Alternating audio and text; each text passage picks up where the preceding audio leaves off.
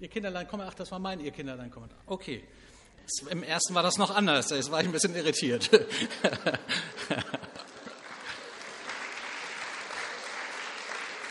Das nennt man jetzt einen ganz gekonnten Fehlstart. Aber das ist mir bei der Orgel auch schon mal passiert, Martin. Ne? Dann stand ich da und dann ging es erst richtig los. Heute ist der erste Advent, falls ihr das noch nicht mitbekommen habt. Ähm, und das bedeutet auch, Weihnachten steht vor der Tür. Für die meisten ist das ja schon altbekannt, denn seit September liegen ja schon die Marzipankartoffeln, die Lebkuchenherzen und äh, alles, was man sonst noch zu Weihnachten eigentlich nur essen sollte, schon in den Märkten und wird auch gut konsumiert. Mich würde ja mal interessieren, wer, wer hat denn hier schon heute die erste Kerze angezündet? Ist schon jemand da, der Zeit hatte, die Kerze anzuzünden? Ja, doch, ganze Reihe. Ähm, hat schon jemand eine zweite Kerze angezündet? du bist deiner Zeit voraus. Ähm, wer hat denn schon Geschenke gebastelt? Gibt es so ein paar Freaks? Oh ja, Tatsache. Geschenke gebastelt, äh, gekauft. Gibt es auch schon so ein paar, jawohl, auch schon einige unterwegs. Das setzt ja Leute wie mich tierisch unter Druck. Bei mir, mir fällt das immer erst am Heiligabend ein, dass Weihnachten kommt. Und da werden dann Gutscheine geschrieben. Ähm, wer hat denn schon einen Weihnachtsbaum stehen? Noch keiner? Doch, bei uns steht schon Weihnachtsbaum. Meine Frau hat vor Jahren die schöne Tradition angefangen, den Weihnachtsbaum als, als Advent, das ist immer so ein Wort, Adventbaum schon aufzustellen und dann am Heiligabend wird er nochmal umgeschmückt, weil Weihnachten, dann sind Familienbesuche, dann ist immer ganz viel und ich bin auch wenig da. Insofern haben wir den ganzen Advent einen Adventsbaum und dann am Heiligabend wird er zum Weihnachtsbaum. Äh, er steht also schon und ist immer ganz toll. Das machen aber meine Frauen. Wer hat denn schon Plätzchen gebacken? Oha, sogar ein paar Männer sehe ich. Wer hat denn schon Plätzchen gegessen? Oh, deutlich mehr. Das, das war im ersten auch schon so.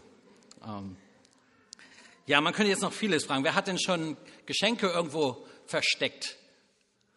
Oh, oh, oh ihr Kinder, macht die Augen zu. Die, wer hat denn schon gesucht? An den, an den üblichen Verstecken. Also wir merken, Weihnachten beschäftigen uns viele schöne Sachen. Das Schmücken, das Dekorieren, die Plätzchen, der Geruch. Äh, es gibt so vieles Schönes in dieser Advents- und Weihnachtszeit und das gehört so richtig dazu. Weihnachtsdekoration, Lebkuchen, Zeit für Menschen, die man gern hat, Weihnachtsfeiern und das ist auch alles nicht schlecht. Aber ich darf immer fragen, wer hat denn schon die Weihnachtsgeschichte gelesen? Oh, eins, zwei, doch schon. Drei. Ja, traut euch ruhig. Drei Leute haben sogar schon die Weihnachtsgeschichte gelesen. In Lukas 2 kann man sie nachlesen. Wenn wir dann so über so eine Programmflut und die Fülle der vorzubereitenden Dinge und der Veranstaltungen, die in so einen Monat dann reingepresst sind, mal weggucken, dann frage ich mich oft, sind wir auch in der Geschichte drin? Denn es geht ja eigentlich um Jesus. Und es kann so schnell passieren, dass uns Weihnachtsbaum und Geschenke und die Dekoration und all das drumherum äh, die Feiern so viel wichtiger werden als der eigentliche Grund des Weihnachtsfestes. Und darum unter anderem feiern wir heute Gottesdienst. Und darum, denke ich, gibt es auch diese im Kirchenjahr die vier Adventsgottesdienste, damit man das Wesentliche nicht verpasst. Denn es geht ja um diese Geschichte von der Geburt von Jesus Christus, die Weihnachtsgeschichte, die im Mittelpunkt von Weihnachten ist. Und wir müssen uns immer wieder Zeit nehmen, um darüber nachzudenken, nochmal wieder reinzuhören, nicht so zu tun, als ob wir das alles schon wüssten und kapiert haben. Es gibt immer wieder was zu staunen und darüber nachzudenken. Was hat das auch mit mir zu tun, diese Weihnachtsgeschichte? Auch vielleicht in der Art und Weise, wie ich meinen Advent und die Aktivitäten gestalte. Denn wenn Jesus nicht geboren wäre, gäbe es kein Weihnachten, das ist schon mal klar. Wenn es diese Geschichte nicht gäbe, dass Gott seinen Sohn auf diese Welt gesandt hätte, dann hätten wir nichts, woran wir uns erinnern und würden Weihnachten nicht feiern. Und vielleicht können wir ganz skeptisch oder mal aufmerksam hineinschauen in eine Geschichte, die jetzt hier gleich gespielt wird. Das vergessene Weihnachtsfest heißt sie.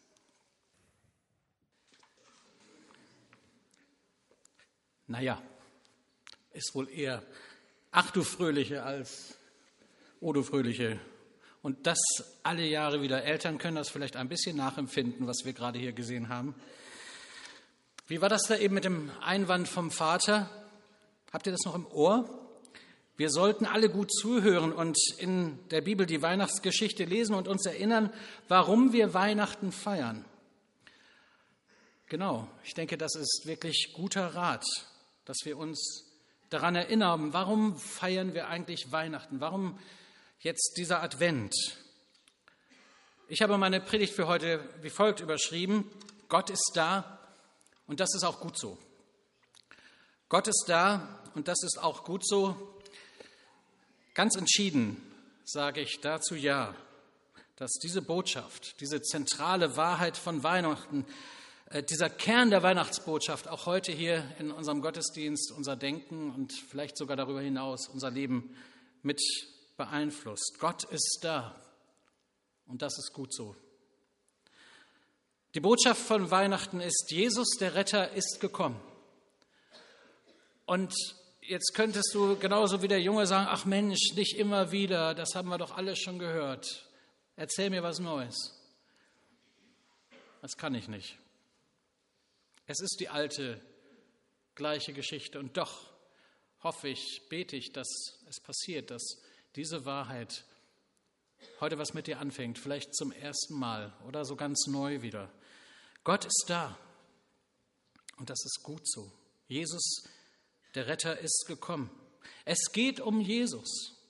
Weihnachten geht eigentlich alles, sollte sich alles um Jesus drehen, den Sohn Gottes, der Mensch geworden, um dich und mich zu suchen und zu finden, der gekommen ist, um uns von unserer Schuld, von unserer Sünde zu befreien, der gekommen ist, damit wir Frieden finden mit Gott, damit wir Leben finden und ewiges Leben, ewige Heimat, damit dieser Bruch, der zwischen Gott und dem Menschen war, überwunden werden kann. Er kommt, als der Retter. Jesus, der Retter, ist gekommen. Und darum geht es zentral in der Advents- und Weihnachtszeit. Sollte es gehen, sagen wir es mal so. Zugegebenermaßen, man kann ja ziemlich durcheinander kommen. Ich stelle mir vor, wie, wie wenn einer, der noch nie Weihnachten gefeiert hat, der noch nie die Bibel gelesen hat, der vielleicht von einem anderen Planeten auf, diese, auf dieser Welt landet, wie der wohl unser Weihnachts- und Adventsgeschehen betrachtet, was dem auffällt. Das wäre mal interessant, ob es so einen Menschen findet, den man einfach mal loslässt, vier Wochen, und dann fragt, was hast du von Weihnachten mitbekommen? Worin liegt die Bedeutung dieser besonderen Zeit? Man kann ja ganz schön durcheinander kommen, wenn man auf die Werbung vertraut, sowieso. Da wird ein großer Baumarkt mit zwei Nachbarn, vielleicht habt ihr die Werbung schon gesehen. Der eine holt was raus und der andere holt was raus, dann klappt sich die ganze Beleuchtung aus, dann und alles, es wird immer mehr und größer und natürlich soll man das alles bei Hornbach kaufen, logisch. Und Weihnachten wird zu einer Show, wo man zeigt, was man hat. Ob das alles wirklich bezahlt ist? Man kauft ja auf Pumpt und verschuldet sich sogar, um das Fest zu feiern und um den anderen zu zeigen, dass ich mir was leisten kann. Was ist da aus Weihnachten geworden? Wenn es nur so eine Show wird, eine Außenansicht, eine Fassade mit Beleuchtung. Aber da steckt nicht viel drin. Der eine kauft dies, der andere kauft das und es wird so ein richtiger Wettstreit.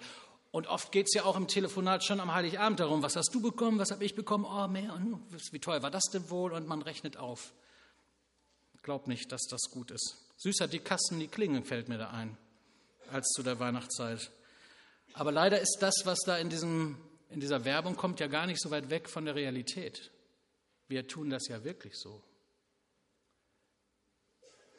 Oder eine große Warenhauskette für alles, was einen Stecker hat, forciert in dem diesjährigen Kaufrausch ihren Werbeslogan folgendermaßen. Weihnachten wird unterm Baum entschieden. Habt ihr das schon gehört? Mediamarkt. Weihnachten wird unterm Baum entschieden. Auch wieder so ein, wie ich finde, ganz fürchterlicher Satz. Weihnachten, glaubt denn wirklich jemand, dass mit dem, was da an Gaben und Geschenken unterm Baum liegt, du glücklicher wirst und Leben findest? Hat das jemand aus den anderen Bescherungen der Jahre zuvor schon heraussaugen können, dass die Dinge glücklich machen und dass das Fest unter diesem Baum und an der Anzahl und der Größe und dem Wert der Geschenke festgemacht wird? Klar, da versuchen Ehepartner manchmal was zu zeigen, was gar nicht mehr da ist. Da versuchen andere mehr darzustellen, auch wenn es ein Sonderangebot bei Aldi war. Und man tut so, als ob Geschenke, je kostspieliger, desto besser. Weihnachten wird nicht unterm Baum entschieden. Ich sage entschieden Nein dazu. Das ist ein großer Unsinn. Weihnachten ist im Herzen Gottes entschieden worden. Weihnachten ist Ausdruck der Liebe Gottes zu uns Menschen. So sehr hat Gott die Welt, die Menschen in dieser Welt, dich und mich geliebt, dass er seinen einzig geborenen Sohn, Jesus Christus, dahin gibt, auf diese Erde ans Kreuz gibt, in den Tod gibt, damit du und ich ewiges Leben haben. Weihnachten wird nicht unterm Baum entschieden. Weihnachten ist am Kreuz entschieden worden. An diesem altrauen Kreuz, an dem Holz, wo Jesus elend verblutet und äh, versteckt ist. Da ist Weihnachten entschieden worden. Gottes Liebe zu den Menschen. Ich möchte euch einen Vers mitgeben aus Lukas 19, Vers 10. Jesus selbst sagt von sich, der Menschensohn ist gekommen, um zu suchen und um zu retten, was verloren ist. Das ist das Programm, mit dem er den Himmel verlassen hat. Der Sohn Gottes verlässt den Himmel. Er ist gekommen, um dich zu suchen und um dich zu retten, um zu retten, was verloren ist, um diese Welt zu retten aus der Verlorenheit, aus der Dunkelheit dieser Welt, aus der Schuld und der Sünde und der Drehung in das Chaos hinein, in die Verlorenheit. Gott kommt und setzt dem Ganzen ein Ende, was Menschen verursacht haben in ihrer Gottlosigkeit. Indem sie gottlos geworden sind, damals schon im Paradies, da ist die Welt gottlos geworden. Sie haben sich abgekehrt von seinen Werten, von seinen Wahrheiten, von dem, was gut ist, was Gott geplant hat, haben ihn guten alten Mann sein lassen und haben selber übernommen. Und diese Welt steuert immer noch auf die Verlorenheit und den Zerbruch zu. Und wir stehen davor. Und dann kommt Weihnachten. Und dann kommt diese Botschaft. Jesus Christus ist gekommen, um zu suchen und zu retten, was verloren ist. Jesus kommt als Retter. Gott ist da. Die Botschaft der Engel. Und da ist Freude. Und da ist Licht. Und da ist Leben. Gott ist da. Der Retter ist da. Er ist gekommen. Und das Ding ist, er hätte nicht kommen müssen. Es war ganz freiwillig. Weihnachten ist im Herzen Gottes entschieden, wo der Vater sich sein Allerliebstes aus dem Herzen reißt und in die Menschwerdung und in die Dunkelheit dieser Welt gibt. Freiwillig ist Jesus gekommen, sich seiner ganzen Gottheit entleert und ist Mensch geworden und ist den ganzen langen Weg bis zum Tod am Kreuz gegangen. Weihnachten, die Geschichte mit dem Baby in der Krippe, so romantisch wie das manchmal auch dargestellt und vorgestellt wird, ist schon von Anfang an das Programm, dieses Kind wird sterben für die Sünden der Welt. Schon in der Krippe sieht man das Holz des Kreuzes. Jesus ist gekommen. Es war seine Wahl, damit du und ich nicht verloren gehen müssen. Aus Liebe ist er gekommen, das war sein Motiv, weil Gott die Welt so sehr geliebt hat, weil Jesus es nicht ertragen konnte, dass die Menschen verloren gehen. Deswegen ist er gekommen. Und sein Auftrag ist die Rettung. Manchmal habe ich den Eindruck, das ganze Kerzenlicht und die schönen Lichtler, die wir anzünden und die zum Teil auch mit Farbwechsel jetzt schon auf den Dächern und in den Straßen uns auch erfreuen, die, die lassen so ein bisschen äh, so, so Schwarzwaldromantik zu. Aber das eigentliche Licht, was uns zu Weihnachten einfallen sollte, ist das Blaulicht des Rettungswagens, wo es mit Tatütata, mit Martinshorn und Blaulicht zu den Menschen geht, die verloren sind, die in Gefahr sind. Der Retter ist da. Jesus Christus ist gekommen, um zu suchen und um zu retten, was verloren ist. Und er hat die Rettung erwirkt.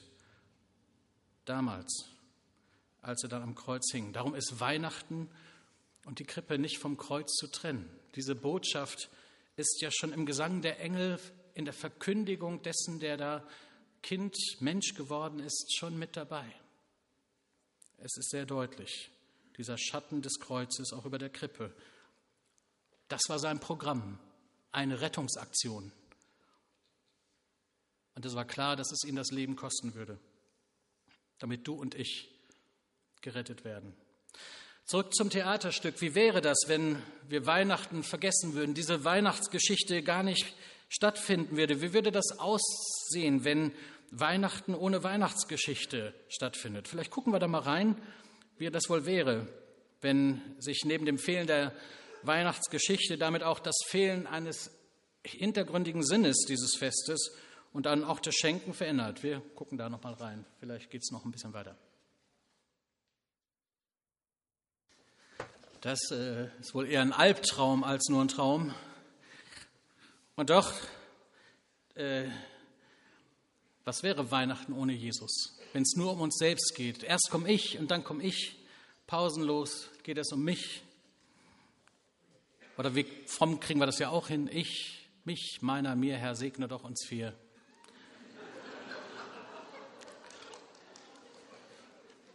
Weihnachten ohne Jesus? Weihnachten ohne Gott, der da ist? Gott ist da. Und das ist gut so. Gut, dass das nur ein Traum war. Grässlich, hat er selber gesagt. Als zweites möchte ich euch in eine etwas saloppe Formulierung mit hineinnehmen. Jesus hat mal einer gesagt, der heruntergekommene Gott. Gott ist da und das ist gut so, aber dieser Gott ist ziemlich heruntergekommen. Und aus meiner Perspektive würde ich sagen, das ist ja die gute Nachricht. Viele können mit Gott nichts anfangen, mit Jesus schon gar nichts. Müsst nur mal nachfragen bei Leuten, die ihr kennt, die auch ganz ohne können. Wer soll das verstehen, dass Gott zu uns kommt? Ist das dann noch ein Gott, der sich klein macht? Das Zentrum der christlichen Botschaft ist für viele Menschen aus vielen Kulturen und Religionen nicht nachzuvollziehen. Denn in allen Religionen ist es genau andersrum. Der Mensch versucht, einen Gott der Fairness in irgendeiner Weise zu besänftigen und dann betet er und dann äh, sitzt er Zeit in den heiligen Räumen ab und dann macht er Opfer und Geschenke und versucht auf Knien Gott um Gnade anzuwinseln. Das ist Religion.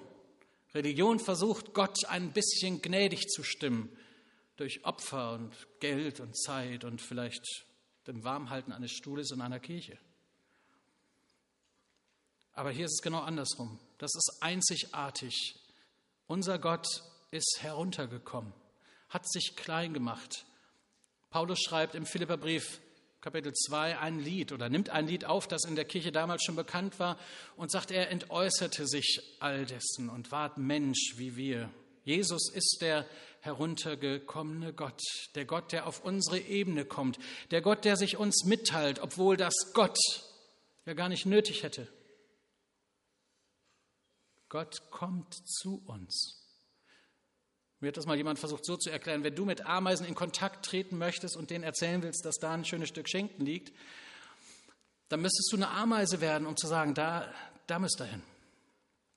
Vielleicht ein bisschen profan dieses Bild, aber genau das ist es ja. Gott in seiner Göttlichkeit entledigt sich all seiner Gottheit und wird Mensch, kommt in diese Welt, in unser Erleben, wird zum Gegenüber.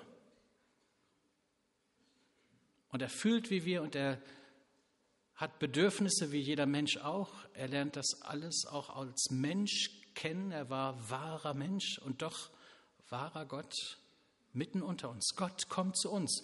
Ich kann das nicht besser erklären. Aber es ist so passiert.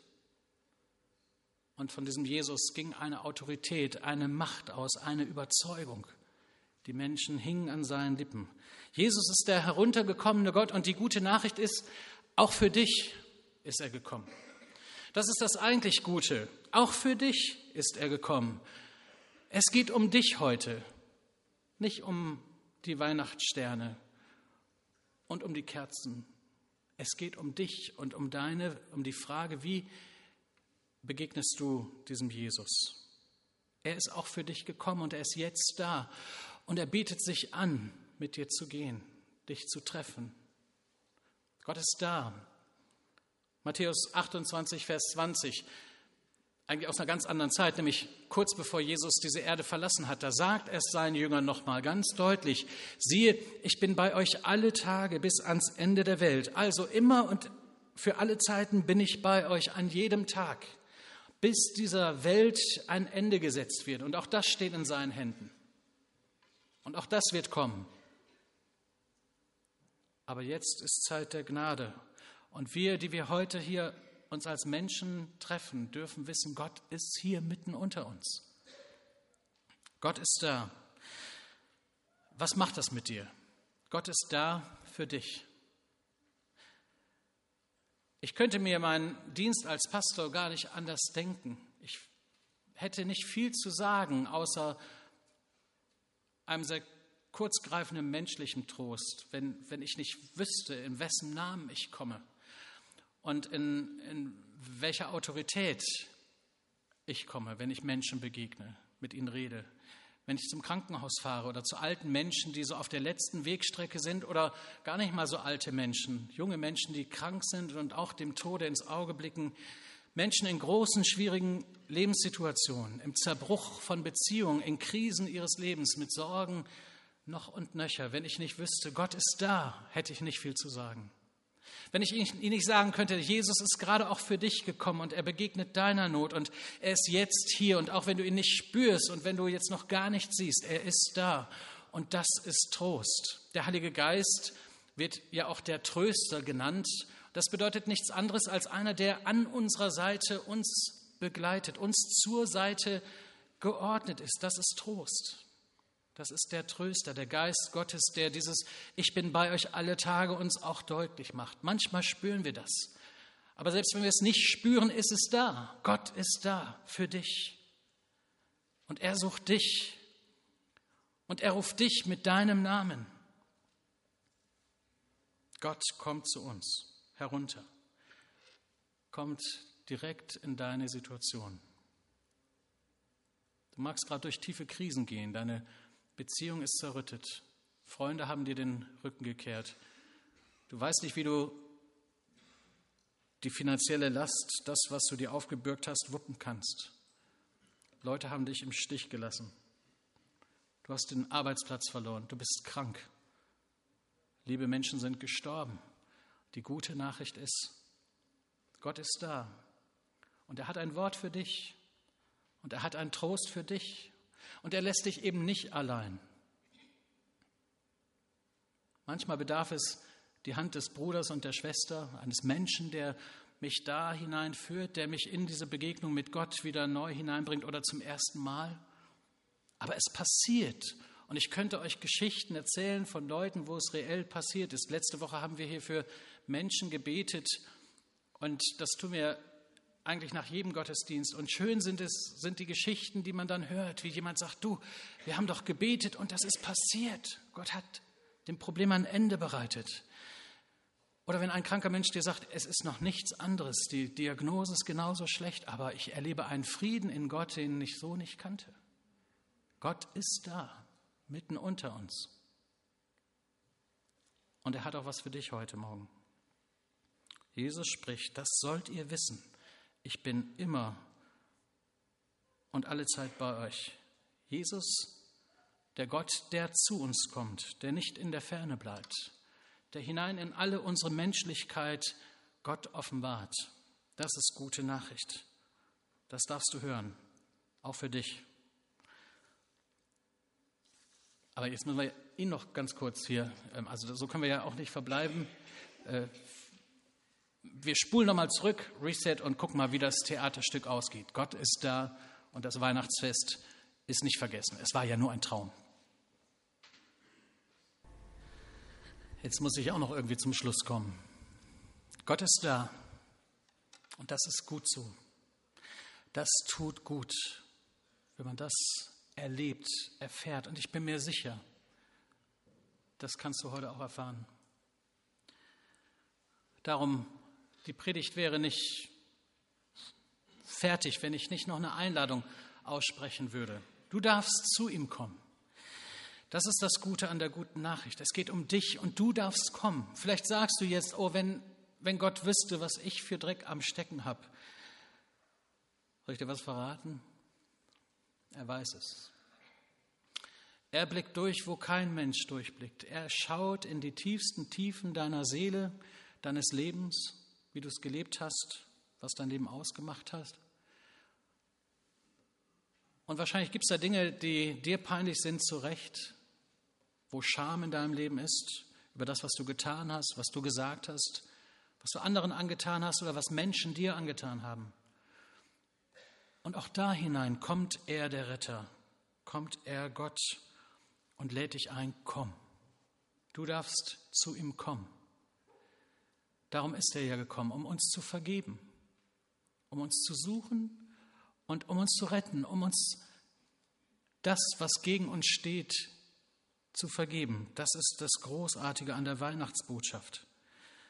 Weihnachten ohne Jesus, ohne die Botschaft von ihm, der gekommen ist. Wenn Weihnachten nur ein Geschenkefest ist, und wir lieben das ja alle, Geschenke zu bekommen, ich auch. Ähm, aber ohne Jesus möchte ich Weihnachten nicht feiern. Er ist das größte Geschenk an Weihnachten. Durch ihn und nicht durch die Geschenke unterm Baum wird Weihnachten zu Weihnachten.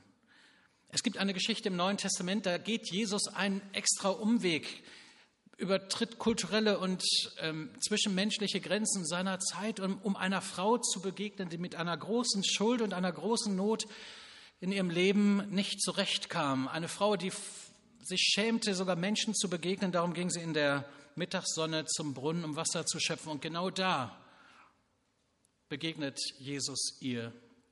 Und sie haben einen Augenblick, wo es nur um die beiden geht. Und dann spricht Jesus zu ihr und bittet sie um Wasser. Und dann kommt diese Frage oder dieser Ausspruch, wenn du doch nur wüsstest, Johannes 4, Vers 10, wenn du doch nur wüsstest, worin die Gabe Gottes besteht und wer der ist, der hier mit dir spricht. Was ist das Geschenk Gottes? Hier in dieser Geschichte benennt Jesus das selbst als das großartige Geschenk Gottes, dass er gekommen ist, um Leben einzuhauchen, um Schuld zu vergeben, um dieser Frau in ihrer Not genau da zum Retter und zum Heiland zu werden, das Zerstörte in ihr, das Kaputte in ihr heil werden zu lassen. Wenn ich mit alten Leuten zusammen bin, dann beten die oft lieber Heiland. Das ist nicht mehr so in unserem Sprachgebrauch, obwohl ich gerade in dieser Anrede so viel wiederfinde von dem, was Programm und Auftrag unseres Herrn Jesus war. Heil zu machen, was wir kaputt gemacht haben. Es heil werden zu lassen in der Zerbrochenheit und in der Sündhaftigkeit unseres Lebens. Und das kann nur er. Nicht nur den Schaden ersetzen, sondern es heil werden zu lassen. Herauszuretten, wenn du doch nur wüsstest, worin die Gabe Gottes besteht und wer der ist, der mit dir spricht. Und das ist so mein Wunsch für euch, wenn ihr doch nur wüsstet und wenn ihr das begreifen könnt, zum ersten Mal oder zum wiederholten Mal und es heute glauben könnt, dass das wirklich wahr ist. Ja, er ist gekommen auch für mich. Und nichts, was ich zu verbergen habe, ist größer als das, was er zu vergeben hätte. Mit ihm ist ein Neuanfang möglich. Mit ihm ist Frieden möglich. Er kommt und alles wird anders. Gott ist da und das ist gut so. Und ich sage es ganz bewusst, Gott ist jetzt hier mitten unter uns. Und vielleicht spürst du schon so ein Klopfen an deine Herzenstür. Und darum ist Glaube auch immer Einladung. Darum kann ich das jetzt auch nicht, nicht sagen. Ich möchte dich einladen, jetzt gleich im Anschluss an die Predigt seiner Einladung zu folgen, Gott deine Herzenstür aufzumachen zu sagen, ja, hier bin ich. Vielleicht nicht rühmlich, was ich zu bringen habe, aber hier bin ich. Und es tut so gut zu erleben, dass Gott da ist. Das größte Geschenk vom Weihnachten ist, dass er selbst gekommen ist und dass er uns Gutes tun will, dass er Sünden vergibt, dass er Frieden schenkt, was kein Mensch kann. Wir hören jetzt ein Lied von Frank Laffin und dieses Lied ist schon ein Gebet und vielleicht ist das auch schon dein Gebet. Aber ich möchte es, um eine Hilfe zu sein, dann auch nach dem Lied in Form einer Einladung aussprechen und beten. Und wenn du merkst, Gott hat zu dir geredet, dann bete doch einfach mit. Aber jetzt erstmal das Lied. Das war sein Gebet. Was ist dein Gebet? Spürst du auch diese Sehnsucht nach Frieden? Diese Sehnsucht, endlich mal anzukommen, zur Ruhe zu kommen, da sein zu dürfen? Gott lädt dich ein. Jetzt gleich werde ich eine Einladung geben und du darfst dich als Zeichen deiner Entscheidung melden und dann bete ich für dich und bete ein Gebet, das du so ganz persönlich zu deinem Gebet machen kannst, indem du es leise mitbetest. Wollen wir stille werden? Gott, und wir danken dir, dass du nicht bei dir selbst geblieben bist und dich in Ewigkeit an deiner Dreieinigkeit erfreut hast, sondern dass du, der Vater, deinen allerliebsten Sohn aus deinem Herzen gerissen hast und hast Mensch werden lassen in die Dunkelheit, in die Finsternis, in die Sünde, Schuld dieser Welt, um für uns zum Retter zu werden. Danke für diese gute Nachricht, die wir auch an diesem ersten Advent ganz neu hören und verstehen und wertschätzen können. Und Herr, du bist da und das tut so gut. Wir möchten deinen Herzschlag spüren, Herr, und deine Liebe und deine Vergebung. Und so darf ich während alle im Gebet bleiben, fragen, bist du hier und spürst, Gott hat dich angesprochen und du möchtest diesen Schritt tun, dich jetzt Gott anvertrauen, möchtest ihm begegnen und ihm dein Leben geben, dann melde dich doch kurz und zeig mir das, dass ich für dich beten kann. Ja, danke. Ist da noch jemand, der sagt, ja, ich will, danke. Gott segne dich, ja. Gott segne dich.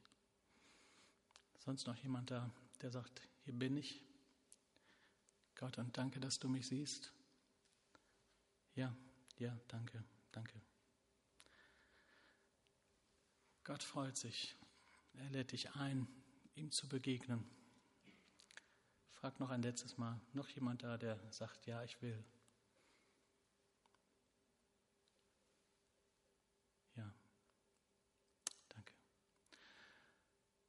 Und für euch, die euch gemeldet habt und vielleicht auch für solche, die sagen, ich traue mich noch nicht, das öffentlich zu machen, aber vor Gott selbst, dann bete doch dieses Gebet mit. Lieber Vater im Himmel, ich danke dir, dass du Jesus Christus, deinen Sohn, auf diese Erde gesandt hast. Und dass er auch zu mir kommt, heute. Und ich danke dir, dass du die Sehnsucht in meinem Herzen kennst. Und ich danke dir, dass du auch die Schuld und Sünde in meinem Herzen kennst und mich nicht verdammst. Ich gebe dir alles ab und bitte dich, vergib mir meine Schuld und reinige mich von all meiner Ungerechtigkeit. Und komm du hinein in mein Leben als der Gott, der immer da ist, und sei du ab heute oder heute ganz neu wieder der Herr dem ich nachfolge. Danke, dass du an meiner Seite bist und mich nie verlässt. Danke, dass dein Wort sagt, du bist bei uns, bei mir, an jedem Tag. Ich will dein Kind sein und ich möchte dir folgen und in Ewigkeit mit dir vereint sein und versöhnt sein. Wollen wir aufstehen und miteinander jetzt das Vaterunser beten?